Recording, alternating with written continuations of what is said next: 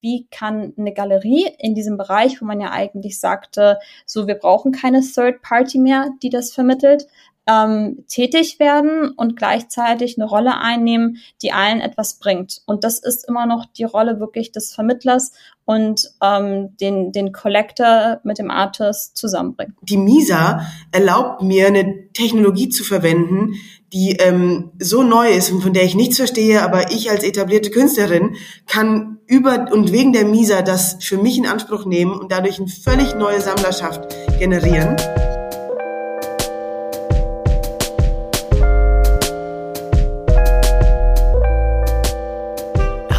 Herzlich willkommen zur inzwischen schon 30.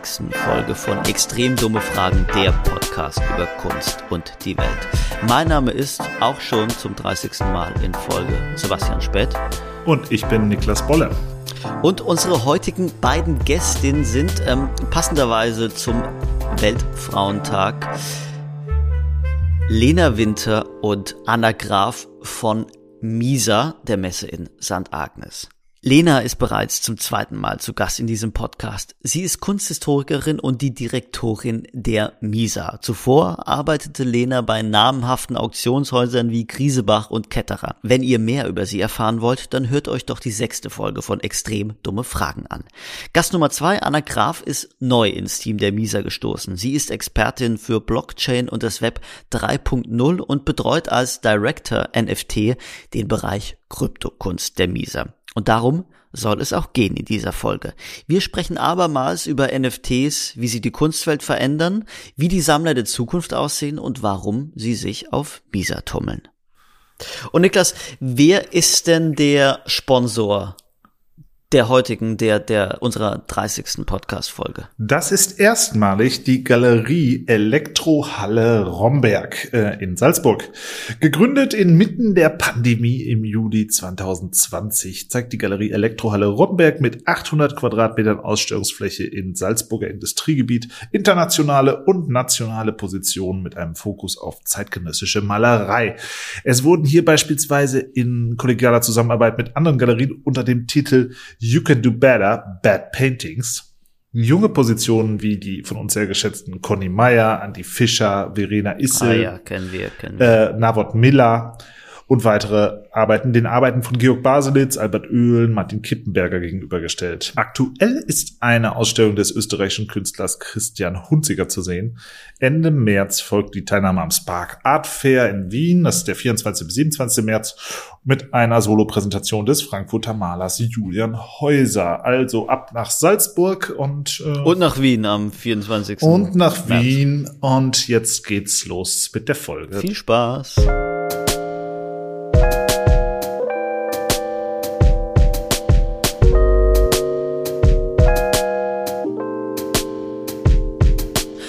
Große Freude, schon zum zweiten Mal äh, zu Gast in diesem Podcast.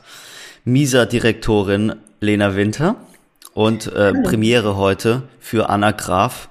Und ich glaube, der Jobtitel ist, ähm, habe ich mir extra rausgesucht, Director NFT der äh, Misa.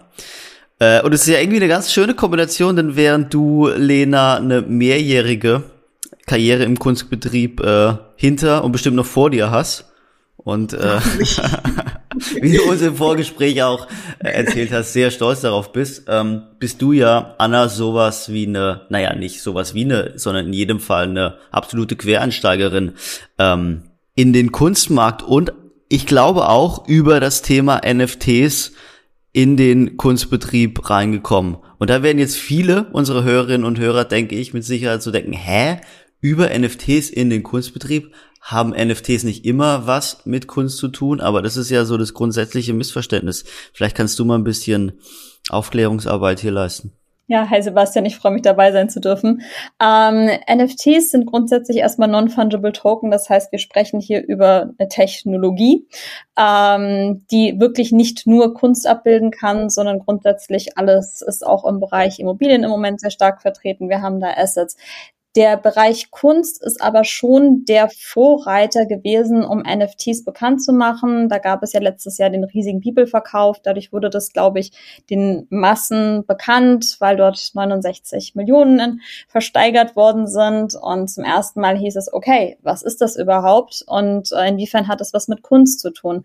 Ich selbst bin auch über Künstler wirklich zu NFTs gekommen, denn für einen ganz großen Bereich von Künstlern, die im Galeriewesen nicht vertreten waren, und zwar ganz viele Digital Artists, war das zum ersten Mal der Einstieg gewesen, okay, ich kann jetzt nicht nur als, wie man so sagte, Gebrauchsgrafiker tätig sein, sondern auch als Künstler mich präsentieren und das selber verkaufen.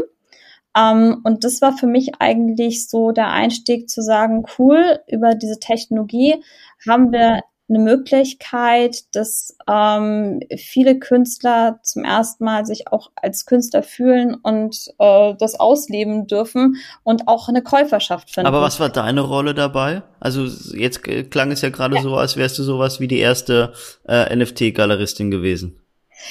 Ich bin schon in den Bereich Vermittlung und Marketing direkt gegangen, genau, weil ich da auch einen Hintergrund habe aus dem Bereich Marketing. Das heißt, äh, nicht jeder Künstler weiß, wie er sich dann dort auch präsentieren kann.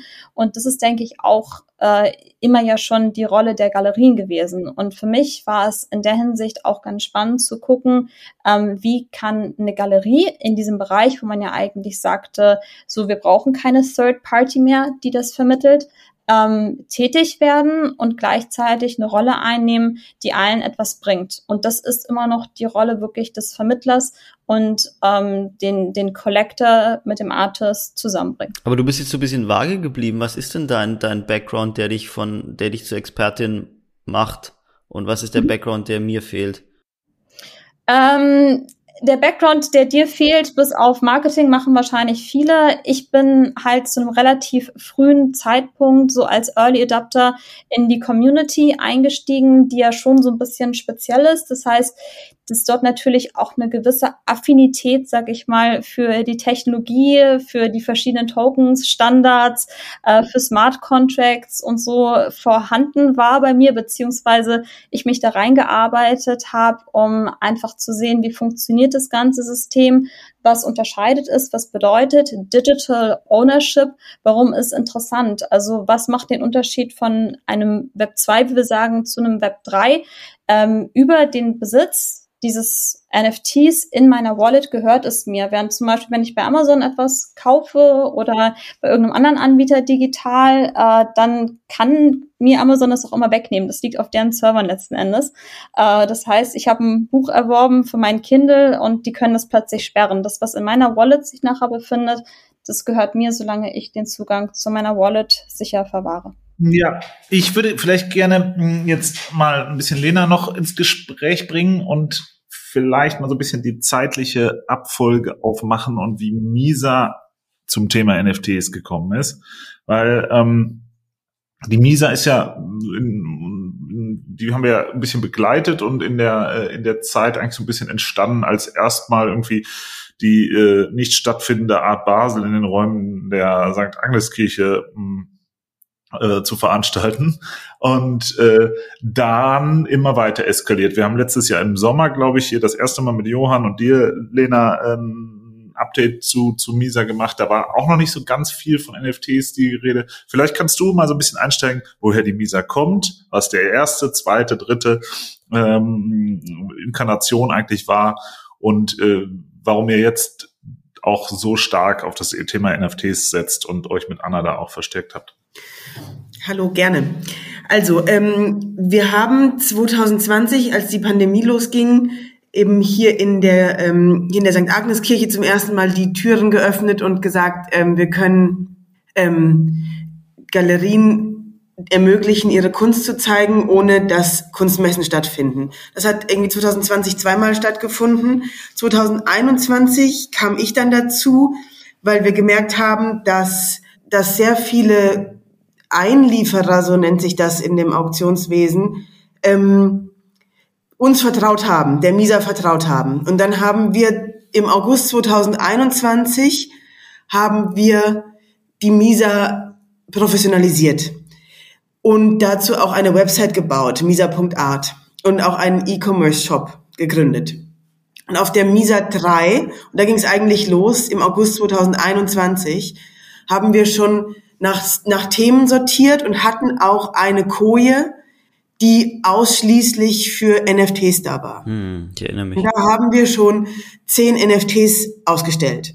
Und das kam irrsinnig gut an. Und was eben auch für die MISA total programmatisch ist und wofür wir stehen und was wir auch echt gut können, das hat sich einfach auch in den letzten Monaten gezeigt, ist eben einerseits Synergien nutzen. Das heißt, einerseits kannst du als etablierter Künstlerin oder Künstler kannst du auf immer sagen, hört mal zu, die MISA erlaubt mir eine Technologie zu verwenden, die ähm, so neu ist und von der ich nichts verstehe, aber ich als etablierte Künstlerin kann über und wegen der MISA das für mich in Anspruch nehmen und dadurch eine völlig neue Sammlerschaft generieren. Umgekehrt natürlich auch, dass Digitalkünstlerinnen sich mit uns auch da, damit beschäftigen, wie sie ihre Kunst offline und also quasi auch physisch präsentieren können. Und auch über diese, also auch darüber, dass wir diese beiden Technologien verwenden, also sowohl Kunst präsent zeigen als auch digital zeigen, haben wir natürlich auch bei Sammlerinnen und Sammlern einfach eine unglaubliche Reichweite und Breite, die, wie wir aufgestellt sind. Und das ist eben, das merken wir bei diesen ganzen physischen Messen auch, die wir gemacht haben, aber auch bei dem Online-Shop, dass Sammlerinnen und Sammler, die eigentlich für NFTs kamen, auf einmal Paintings kaufen und, umgekehrt. Und das ist natürlich was, ähm, worauf wir ziemlich stolz sind und auch worüber wir sehr froh sind, dass das so schnell schon funktioniert hat. Darf ich mal dazwischen fragen? Du hast gerade gesagt, mhm. NFTs kamen unheimlich gut an. Ich kann mich erinnern, bei der dritten Misa, du hast ja auch gesagt, ihr hattet da diese Kojen, die waren thematisch sortiert. Es gab, ich meine mich zu erinnern, DDR-Künstlerinnen und Künstler als Beispiel. Es gab sowas mhm. wie Kunst, Quereinsteiger, wo Jeremy von Matt zum Beispiel dabei war, den wir hier Crossover, auch, ja. als Crossover, genau, die wir, den wir auch als Gast hatten. Und, und eben auch eine NFT-Koje.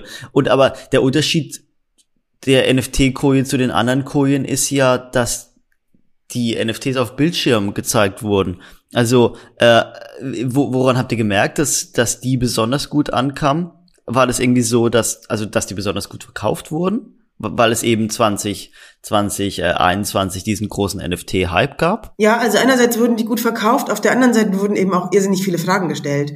Das war eben toll, weil wir dadurch auch ähm, uns alle mit dem Thema beschäftigt haben und die Sammlerinnen und Sammler sich damit beschäftigt haben. Also erstaunlicherweise sind auch wirklich so ähm, klassische Sammlerinnen und Sammler extrem neugierig. Das, mhm. glaube ich, ist ja sowieso eine Eigenschaft, die Kunstsammlerinnen und Sammler einfach besitzen, Neugierde und irgendwie auch Interesse an dem Neuen und an dem Frischen und an dem Jungen. Und ähm, das hat mich extrem gefreut und das funktioniert eben jetzt auf der Misa.art auch, dass ich angesprochen werde von ganz klassischen Sammlerinnen und Sammlern, die ich noch von früher, also aus den Auktionswesen kenne, die sich total für NFTs interessieren, für diese Technologie genau wissen wollen, was, ähm, wie, was es damit auf sich hat. Wir sehen bei unserer Sammlerschaft auch dadurch, dass wir Fiat-Zahlungen, also normales Geld akzeptieren über PayPal, ungefähr 50-50. Das heißt, 50 Prozent kommen eher ähm, aus dem klassischen Markt und werden neugierig äh, dadurch, dass sie uns kennen. Und 50 Prozent haben wir wirklich schon aus der NFT-Community. Das heißt, dort ist diese Neugierde gar nicht mehr so vorhanden. Die suchen halt nach Sachen, die sustainable, also nachhaltig sind. Und zwar in dem Sinne, dass man wirklich langfristig dort auch investiert in Künstler. Denn dadurch, dass der Markt so neu noch ist, wie du gerade meintest, ähm, ist es inzwischen bei ganz vielen nicht mehr die Neugierde, sondern die Suche nach den Produkten, die langfristig äh, quasi interessant bleiben und wo man dann auch wirklich als Sammler sich betätigen kann. Und das sehen wir auch in der Szene, ähm, die, wie gesagt, sich eigentlich der NFT-Szene eher zuordnet, das heißt ähm, Besitzer von Krypto. Und, und Anna, wie, wie guckst du, ähm, äh, die du ja aus der eher aus der technologischen Richtung kommst, ähm, auf diese beiden Sorten Künstler, die sich eben mit dem Thema NFT beschäftigen. Die einen, die irgendwie originär Krypto-Heads sind im Zweifel oder ähm, aus, aus, aus eben dieser, dieser Welt kommen, beziehungsweise auf der anderen Seite eben jene, die vielleicht teilweise aus dem Programm der Königgalerie kommen und jetzt mal NFTs ausprobieren. Ähm, wie, äh, wie guckst du da drauf? Also was, was, äh, was beobachtest du da?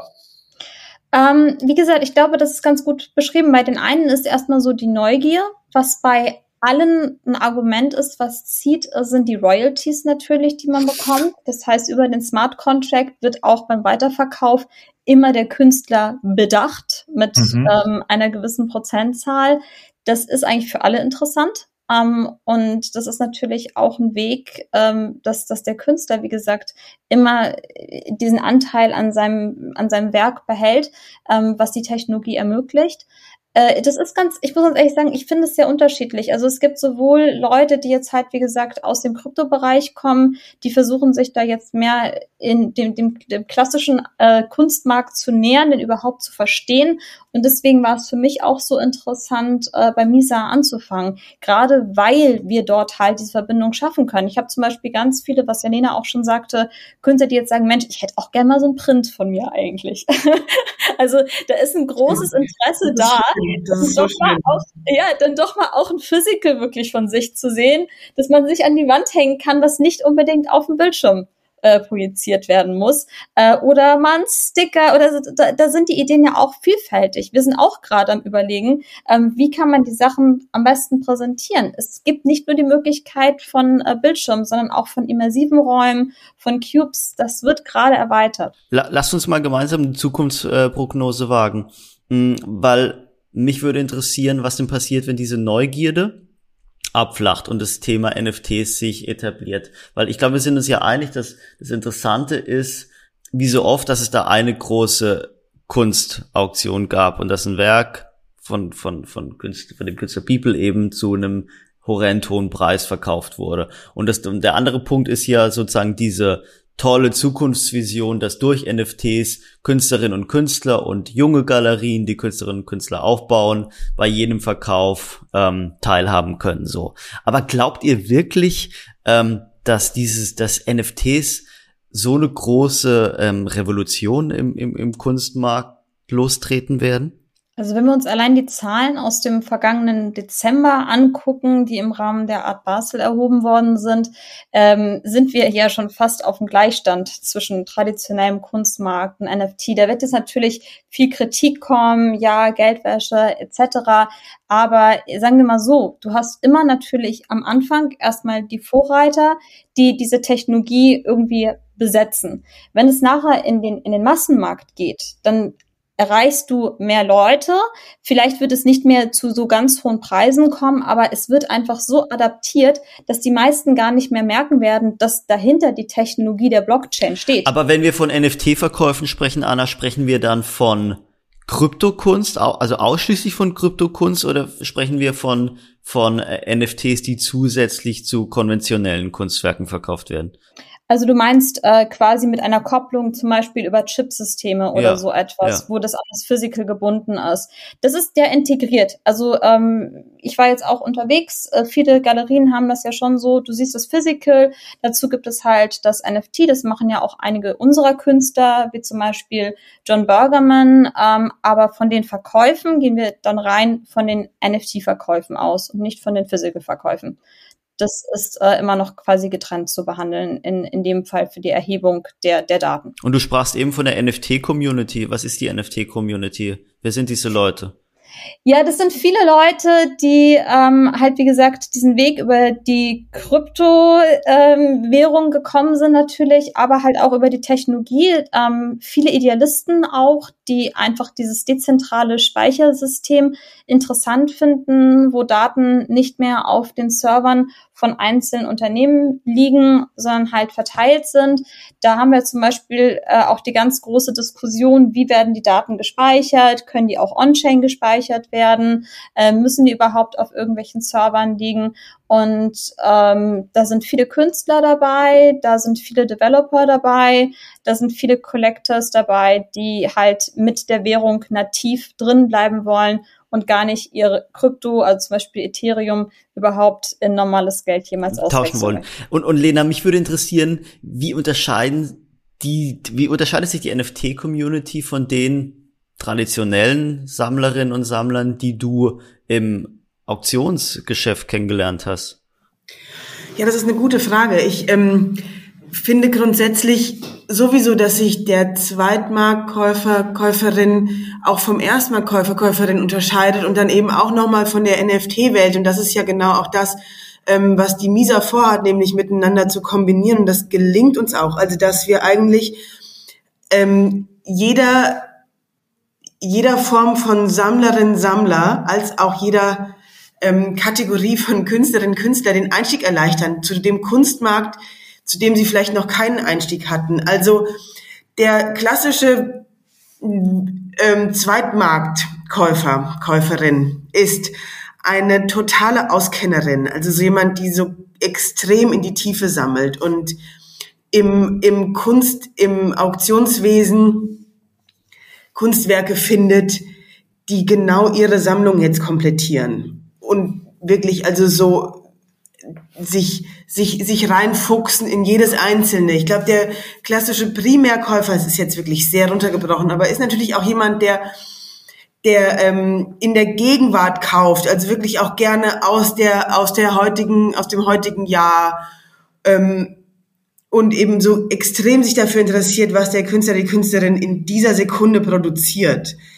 Ähm, der NFT-Käufer ist natürlich jemand, ähm, also das habe ich auch irgendwie da, das war wohl auch irgendwie so bei die, diese Beeple, also in der, in der Beeple-Auktion bei Christie's waren ja in den letzten zwei Minuten der Auktion 21 Millionen Leute zugeschaltet, ja.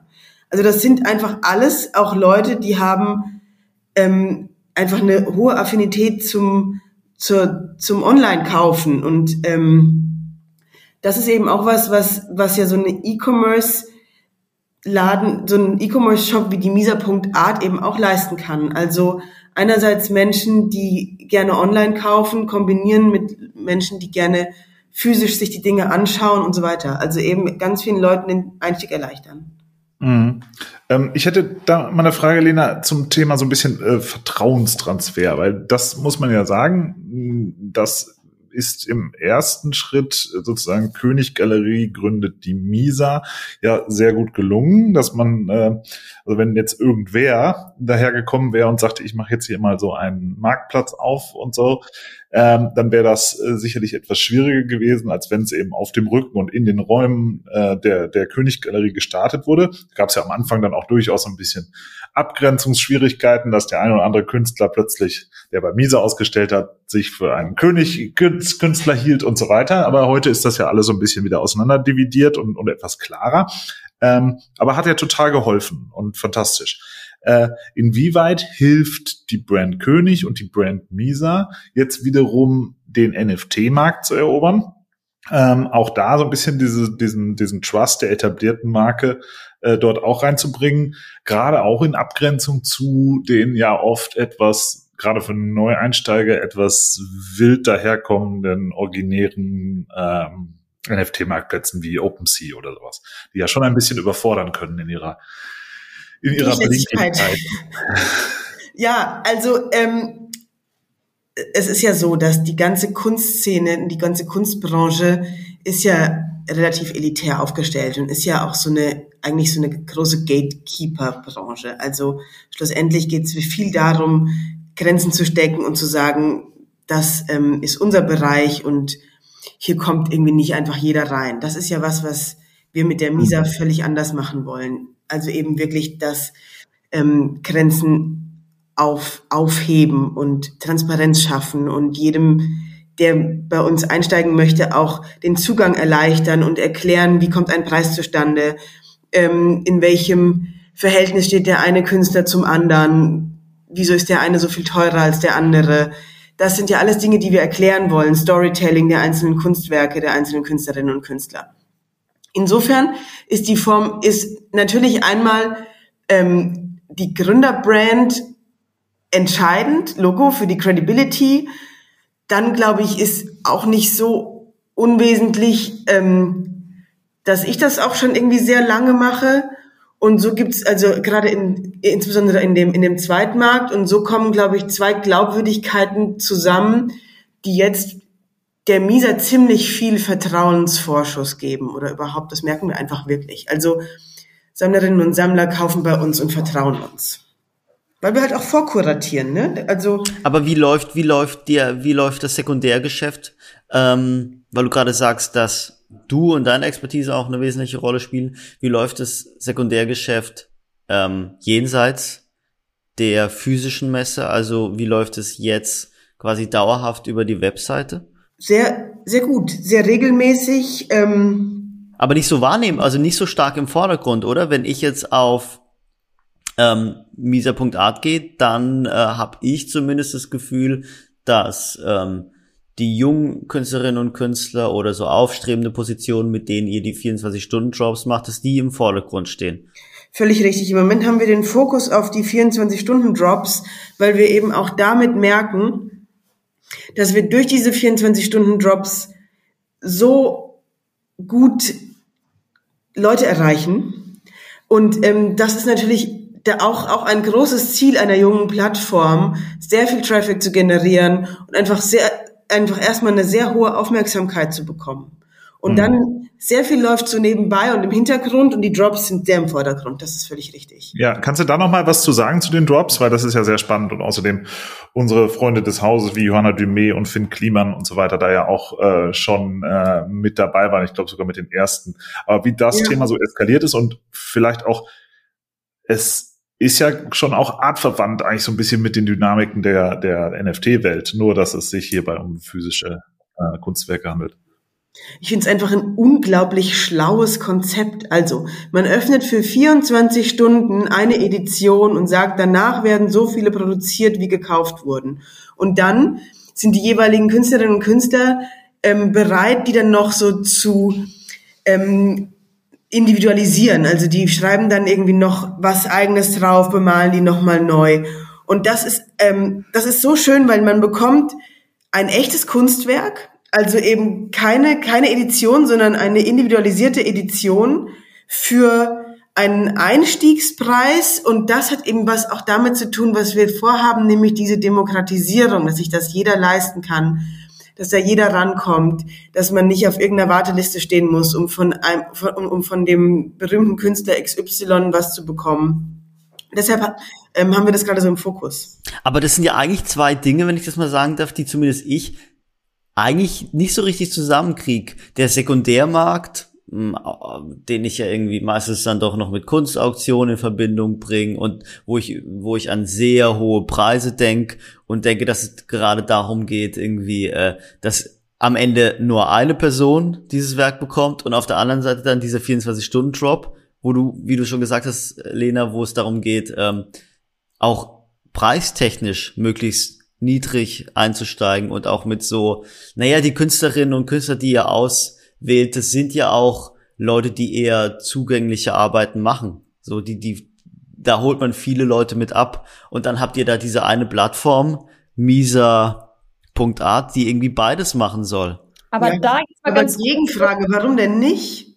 Also, das ist doch, also, das ist doch wirklich nur diese komische kleine Kunstblase-Elite, die immer glaubt, dass sich diese zwei Märkte ausschließen. Also warum denn nicht? In dem Moment, ich, wo man eine andere, in dem Moment, wo man in eine andere Branche wechselt, so wie ja natürlich kombiniert ihr zwei Märkte, da müssen wir echt Aufklärungsarbeit leisten. Die kann man unbedingt miteinander kombinieren. Ja, ja, wenn ich wenn ich wenn ich so ein Bild benutzen würde, würde ich sagen, okay, da ist so, nehmen wir jetzt gehen wir jetzt von einem Club aus, Club im Sinne von Nachtclub, Disco und ähm, dieser Club äh, ist ein Raum, hat aber irgendwie zwei Türen da ist so Zugang für äh, 16-Jährige und die wollen irgendwie, denen geht's um Saufen und dann ist äh, wollen will dieser Club will dieser schön. Club will dieser Club noch irgendwie die ähm, High Society will irgendwie noch gleichzeitig P1 sein oder so Jetzt Aber Niklas, mal, nehmen wir doch mal da jetzt die Learnings aus dem NFT-Markt. So, und jetzt so. kombinieren wir das Niklas, Ganze. du hier. da, haben wir doch, da haben wir doch genau das Phänomen. Die CryptoPunks sind für for free damals verkauft worden.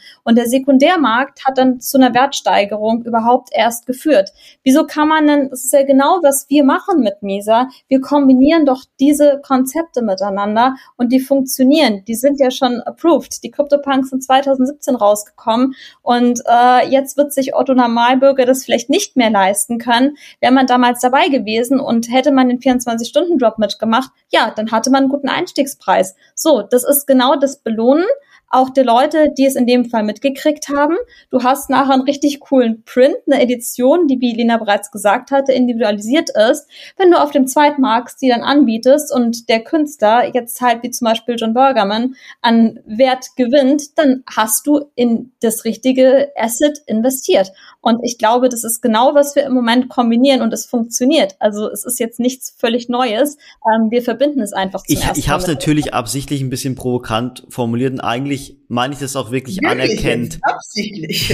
Nein, ich habe wirklich große Anerkennung dafür, dass ihr da, naja, dass ihr da quasi eine, naja, es ist ja schon Aufklärungsarbeit und dass ihr versucht, äh, irgendwie Grenzen aufzulösen. Trotzdem würde mich interessieren, wie sehr diese beiden, wie sehr ihr es schafft, diese beiden Märkte miteinander zu verbinden. Und mich würde interessieren, ob es da, ob es da wirklich so, ob dann, naja, also ich, wie kann ich es am besten formulieren? Ich kann mich erinnern, dass auf der, den ersten beiden Misas wurden so Werke angeboten. Ich glaube, es gab mal Hermann Nitsch, es gab Baselitz, es gab Lüpertz, also es gab wirklich so sehr. Ähm ja, du wirst dich wundern, das ist ja genau das, was ich gerade meinte. Also wenn jemand ähm, cool, cool genug war und weitsichtig genug war, und das ist es ja meistens, zu seiner Zeit, also zur Entstehungszeit Hermann Nietzsche zu kaufen mhm. und jetzt wieder weiterverkaufen zu wollen, ähm, hat er ja, das ist genau das, was ich meine, hat der, trägt er ja in sich eine Neugierde, eine Offenheit für das Fremde vielleicht auch, für das Ungewohnte und interessiert sich genau deshalb für, für Drops und ist offen für sowas und findet das irgendwie das, das Konzept gut und schaut sich genau an, was John Burgerman tut und wie Künstlerpersönlichkeiten heute funktionieren und also das, das, das funktioniert eben auf so extrem vielen Ebenen. Die etablierten Sammlerinnen und Sammler sind, schauen sich einfach die Gegenwart an und die gegenwärtigen Sammlerinnen und Sammler gucken eben in die Vergangenheit und schauen, wo das alles herkommt. Und das kann die Misa leisten, nämlich den Blick in die Vergangenheit oder durch den Blick in die Vergangenheit den Blick für die Gegenwart schärfen. Und das ist das, jetzt die, das funktioniert auf beiden Seiten. Mhm. Und in der Theorie oder tatsächlich auch in der Praxis? volle Kanne in der Praxis. Das ist, natürlich ist unser Beruf Diskretion, aber es gibt in der, in der Tat, ähm, also Kundinnen und Kunden, mit denen ich darüber spreche, und die sagen, es ist total besonders, weil ich zum ersten Mal Zusammenhänge verstehe. Hm. Ich hätte noch eine Frage, und zwar, hm, ich habe das eben ja schon mal so angedeutet, dieses Thema Vertrauenstransfer. Und Lena, du hast das sehr schön beantwortet von der Königgalerie auf die Misa, aber noch nicht so ganz äh, von der Misa auf den Misa NFT-Marktplatz oder auf das Thema NFTs ähm, oder auch von König auf das Thema NFTs. Ähm, deshalb nochmal an dich gefragt, Anna, inwieweit hilft das zum Beispiel, diese irre hm, Ausstellung von Refik Anadol in der Königgalerie, äh, die er halb Berlin gesehen hat. Äh, Schlange war, glaube ich, bis Charlottenburg. Und ähm, inwieweit hat das dann auch geholfen, die Marke König und Misa in der NFT-Welt plötzlich zu etablieren, ähm, wo es ja genug eigene originäre Marken gibt? Ähm, ja, wir sind dann natürlich auch in die Listings sehr weit hochgekommen. Äh, der quasi Verkäufe im Dezember, da waren wir Platz fünf natürlich mit der Auktion. Ähm, das, das hilft selbstverständlich, wenn es zu so etwas kommt. Da hatten wir auch schon über Bibel gesprochen. Ähm, und natürlich stärkt das die Bekanntheit. Also wir sind da ja auch mit allen im guten Kontakt auch mit OpenSea und den äh, anderen Marktplätzen. Das gehört für mich auch zum Austausch innerhalb dieser neu wachsenden Gemeinschaft, gerade auch auf dem europäischen Markt, weil wir nun auch sehr speziellen besonderen Regulierungen unterliegt sind. Also man darf nicht unterschätzen, wie viel Arbeit unsere Plattform noch zusätzlich in Compliance und Legal-Sachen in, investieren muss, äh, weil der europäische Markt halt nochmal ganz anders reguliert ist und äh, wir dadurch äh, wirklich auch nochmal ein zusätzliches Vertrauen schaffen können. Gehen wir jetzt aus von neuen Künstlerinnen und Künstlern, mit denen die MISA zusammenarbeitet. Ist es sozusagen die zukünftige Idee, mh, dass auch, dass jede Künstlerin und jeder Künstler mehrere Kanäle bedient? Also sagen wir mal, da kommt jetzt Künstlerin XY und von Künstlerin XY gibt es dann in Zukunft idealerweise einen 24-Stunden-Job ein NFT oder mehrere NFTs und gleichzeitig dann noch eben die konventionellen Werke über den E-Commerce Shop. Das heißt, ja. wollt ihr zukünftig mit Durchsetzlichkeit. Hm? Ja, genau. Das ist der Plan. Und, und da, da muss man ja aber auch Künstlerinnen und Künstler dazu heranerziehen, oder? Also ich könnte mir vorstellen. Eigentlich, ja. eigentlich wollen die das ganz gern, das ist das Interessante. Also ich erlebe das so, ich weiß nicht, wie es bei dir ist, äh, Lena. Also gerade meinte ich ja schon vorhin, für NFT-Artists zu sehen, dass wir auch das Vertical mit den Physicals haben, äh, ist total spannend. Und äh, jeder fragt spätestens heimlich mal irgendwie, sag mal, könnte es denn nicht auch so etwas von mir geben? Ich habe sowas noch nie gehabt ähm, und würde es total gern machen. Und wenn es nur ein Incentive ist, weil da kommen wir wieder in dieses Thema, wie kann eine Gallery zum Web3-Unternehmen werden? Wenn jetzt jemand zum Beispiel drei NFTs gekauft hat, vielleicht gibt's dann einfach äh, das Physical dazu. Das haben wir ja auch schon so gehandhabt. Ähm, und das ist natürlich auch nochmal eine zusätzliche Möglichkeit über diese, über dieses Digital Ownership der Token können wir natürlich auch gucken, machen wir zum Beispiel auch mal einen Airdrop zusätzlich, machen wir irgendetwas anderes, dass man zum Beispiel in eine Ausstellung umsonst reinkommt, dass man irgendwie ein Get-Together mit einem Künstler hat, bei dem man gekauft hat. Also da eröffnen sich ja auch ganz neue Möglichkeiten im Rahmen dieser Technologie. Aber manchmal ist es doch so, wenn ich jetzt an das NFT von Erwin Wurm denke, wenn ich an das NFT von Katharina Grosse denke, die, die ihr gedroppt habt, dann äh, sind die natürlich so nah dran an den ich das sagen, an den originalen physischen Werken, dass mich das als kunstinteressierte Person oftmals ähm, enttäuscht zurücklässt. Also wie könnte das denn zukünftig aussehen, dass ein NFT wirklich mehr ist als nur die Digitalisierung des, des herkömmlichen Werks. Geht es überhaupt, wenn man nicht ähm, digitale Künstler, Digitalkünstlerin, Digitalkünstler ist? Ähm, ganz kurz, also äh, nicht verwechseln. Ich sage das auch immer wieder Künstlern. Ich finde das ganz wichtig, dass sie sich treu bleiben und nicht meinen, wenn ich jetzt immer Paint, Painter war, so, warum soll ich denn jetzt plötzlich ein 3D-Programm lernen? Das macht meiner Meinung nach keinen Sinn. Man hat seinen Stil ja meistens über Jahre entwickelt und das ist ja auch, was ein Collector eigentlich von einem Künstler erwartet.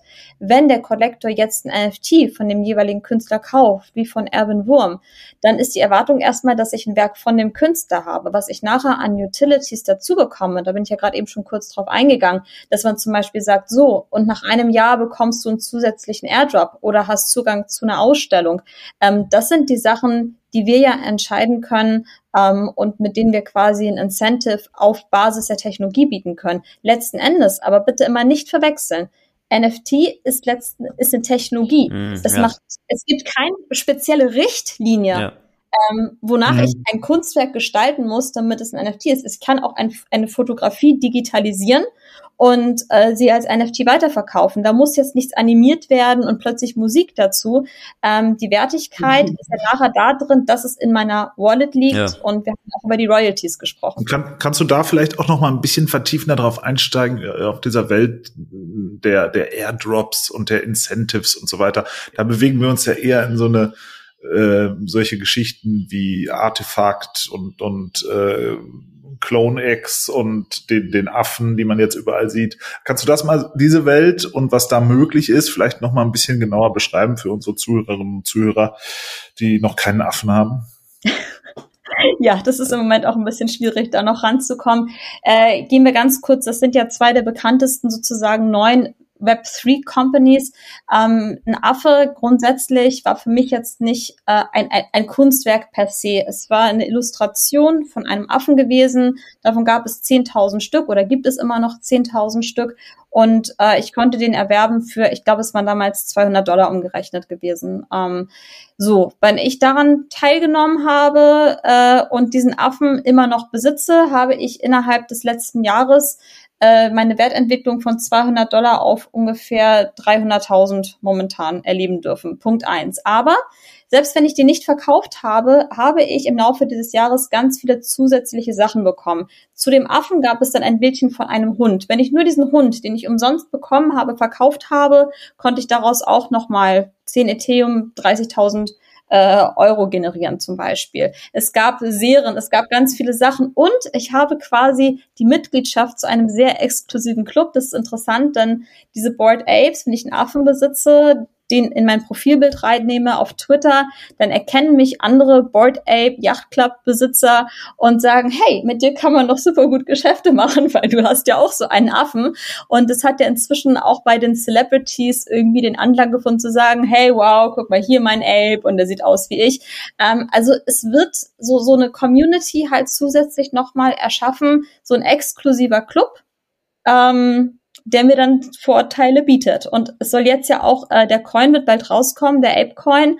Und mal gucken, was man damit dann alles machen kann. Aber das ist einfach ein passives Einkommen, was ich mir durch diese eine Eintrittskarte, wenn ich sie damals rechtzeitig gekauft habe, quasi erarbeitet habe. Oder und darauf spielst du auch so ein bisschen an, ja, dass man in Zukunft sagen kann, ähm, ich habe da irgendwie über eine irgendwann mal getätigte und auch durchaus verkaufbare ähm, Investition äh, habe ich irgendwie Zugang in das Werk eines Künstlers und da erhalte ich vielleicht auch over time gewisse weitere, weitere Dinge, die mich da erreichen oder das Kunstwerk wandelt sich mit der Zeit, äh, teilt sich oder wie auch immer. Ja, also da ist dann äh, alles offen. Das sind die technologischen Möglichkeiten, die NFTs zusätzlich bieten, genau. Sebastian, Angst? Ob ich Angst habe? Ach. Vor der neuen Kunstwelt. Wirklich? Nein.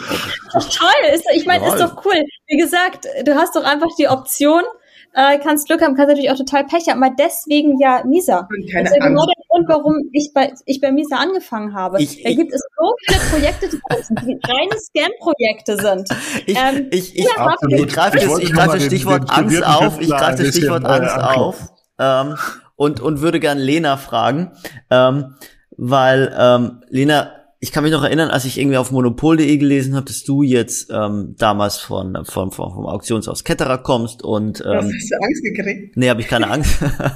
Komm, Achtung, kommt. Und, und die Direktorin der Misa, der Misa wirst, da war die Misa ja erstmal ähm, eine, eine physische, eine physische, rein physische Kunstmesse. Und hast ja. ja eben auch beschrieben. Und jetzt ist es ja so viel mehr.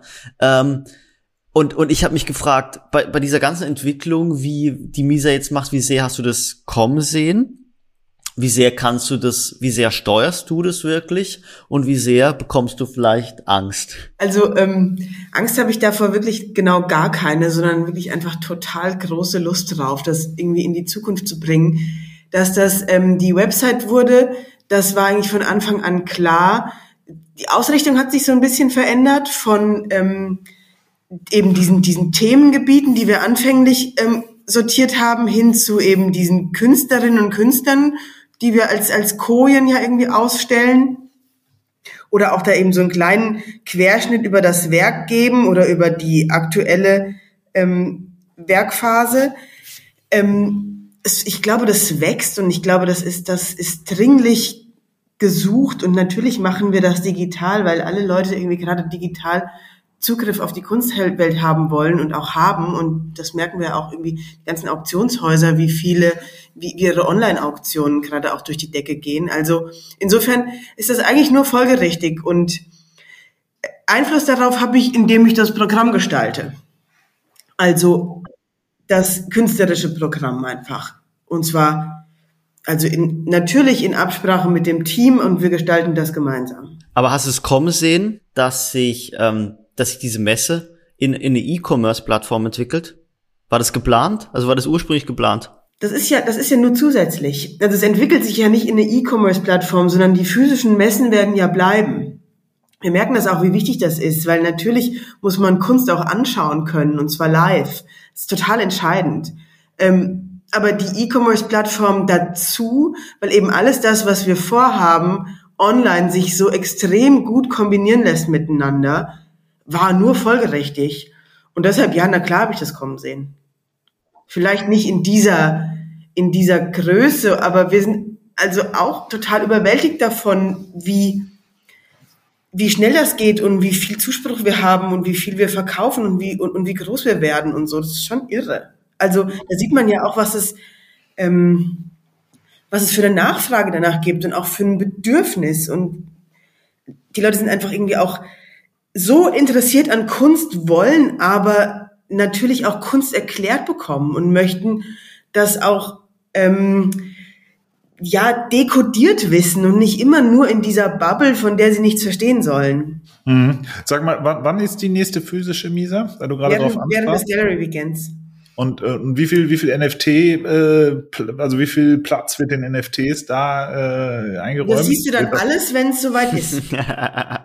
Na gut. Ganz kurz, wir machen das aber auch schon vorher, vor dem Gallery Weekend. Äh, da kommt wieder die Community ins Spiel. Also wir sind im Kraftwerk dann dabei ähm, bei den Bright Moments. Ähm, da können wir als Misa auch ganz viel präsentieren. Das ist ja das Schöne, dass das Ganze so ein bisschen durchlässiger wird. Wir auch viel eingeladen werden. Ich komme jetzt gerade aus äh, UAE.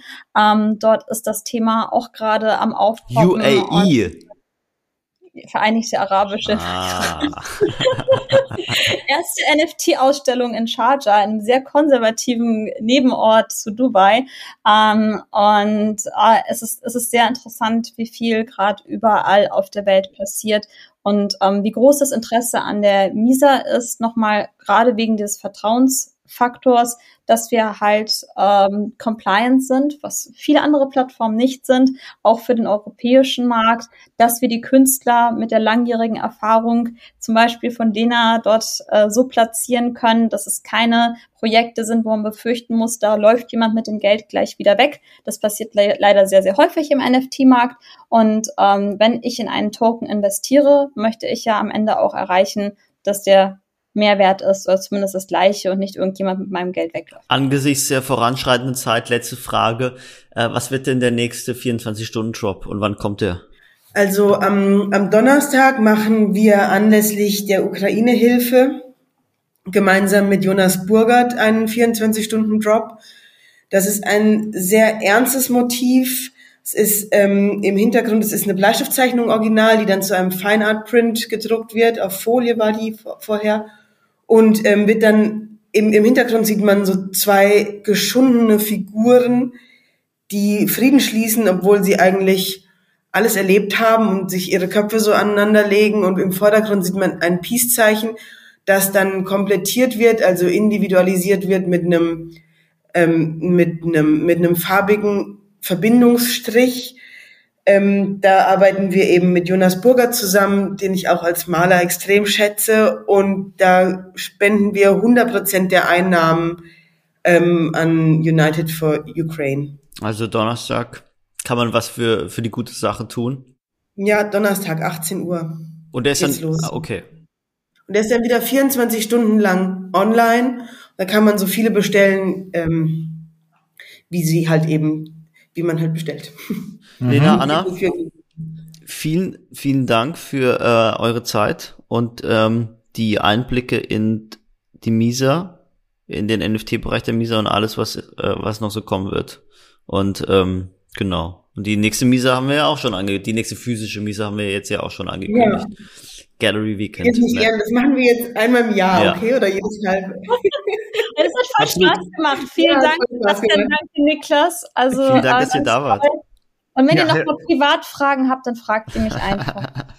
Kann man sich, kann man sich per Twitter, Instagram ähm, an dich an dich wenden, Anna? Sowieso, Twitter ist für die NFT-Community auch die Hauptplattform momentan. Ich bin dort auch extra wegen NFTs wieder eingestiegen, obwohl ich Twitter eigentlich nie mochte. Und äh, ihr findet mich dort, ja. Und auch die Misa. Prima. Herzlichen Dank euch. Äh, alle unsere Zuhörerinnen und Zuhörer seien aufgerufen, am Donnerstag fleißig einzukaufen. Ja, bitte. Äh, habt ihr den Preis erwähnt von dem guten Stück? 250 Euro. 150 Euro. 200. 250 Euro. Das ist aber So trotzdem so, dass eigentlich jede und jeder äh, sich beteiligen ka- kann. Wenn er Ja. Einstiegspreis. Sehr gute Sache. Da sind wir sicherlich beide auch dabei und ähm, freuen uns dann auf den nächsten Austausch, vielleicht wieder in etwas friedlicheren Zeiten. Danke. Bis dann. Ciao, Macht's ciao. Gut. Dankeschön. Ciao. Ciao. Ciao. Ciao. Und Cut.